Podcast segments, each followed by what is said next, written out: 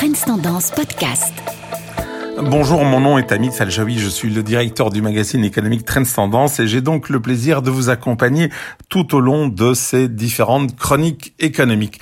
Alors justement, alors que son pays connaît une recrudescence de l'épidémie dans plusieurs États, Donald Trump n'en a cure et a d'ailleurs fêté en grande pompe le 4 juillet, donc le jour de l'indépendance nationale, comme si de rien n'était.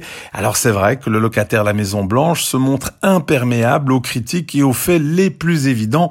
D'ailleurs, au fil du temps et des sondages qui lui sont d'ailleurs de plus en plus défavorables, le président américain se montre encore plus outrancier que d'habitude dans ses propos ou ses déclarations par Twitter interposées. Le New York Times avait déjà calculé qu'en trois ans de présidence, Donald Trump avait envoyé plus de 11 000 tweets, dont environ 6 000 fois c'était pour attaquer quelqu'un ou attaquer quelque chose qui lui déplaisait. Et l'excès marche visiblement puisqu'il a 66 millions d'abonnés, c'est-à-dire autant que la population française. Alors, n'importe qui d'autre aurait déjà été censuré, mais pas le président des États-Unis. Alors oui, bien sûr, il y a bien eu cette tentative de Twitter, mais le président a aussitôt menacé de se venger, souvenez-vous, en modifiant le statut d'hébergeur des réseaux sociaux. Et c'est cette menace qui explique que la plupart de ces réseaux sociaux font profil bas, en fait par ces déclarations incendiaires, par ces propos incitant parfois à la haine ou à la discorde nationale, Donald Trump a légitimé le côté clivant des réseaux sociaux.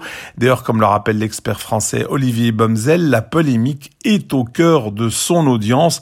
En d'autres mots, Twitter est devenu par son intermédiaire un média, un éditeur comme n'importe quel magazine ou chaîne de télévision. Même chose pour Facebook, bien entendu.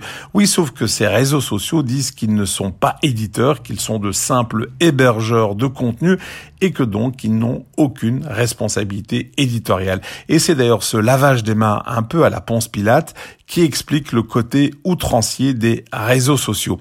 Lorsque Donald Trump a menacé d'abroger ce statut d'hébergeur neutre, donc, les réseaux sociaux ont pris peur et ils ont fait profil bas, car ce serait effectivement la fin ou le début de la fin des réseaux sociaux. Alors pour quelle raison? Ben Parce qu'ils seraient notamment soumis aux mêmes règles déontologiques que les médias classiques et donc ils ne seraient plus à l'abri euh, d'une amende ou même d'une menace de fermeture par les éventuelles autorités de tutelle. Par ailleurs, les annonceurs ne veulent plus être dans un contexte qui favorise des propos haineux, violents ou encore racistes. Et d'ailleurs, certains annonceurs le montrent déjà aujourd'hui en boycottant Facebook.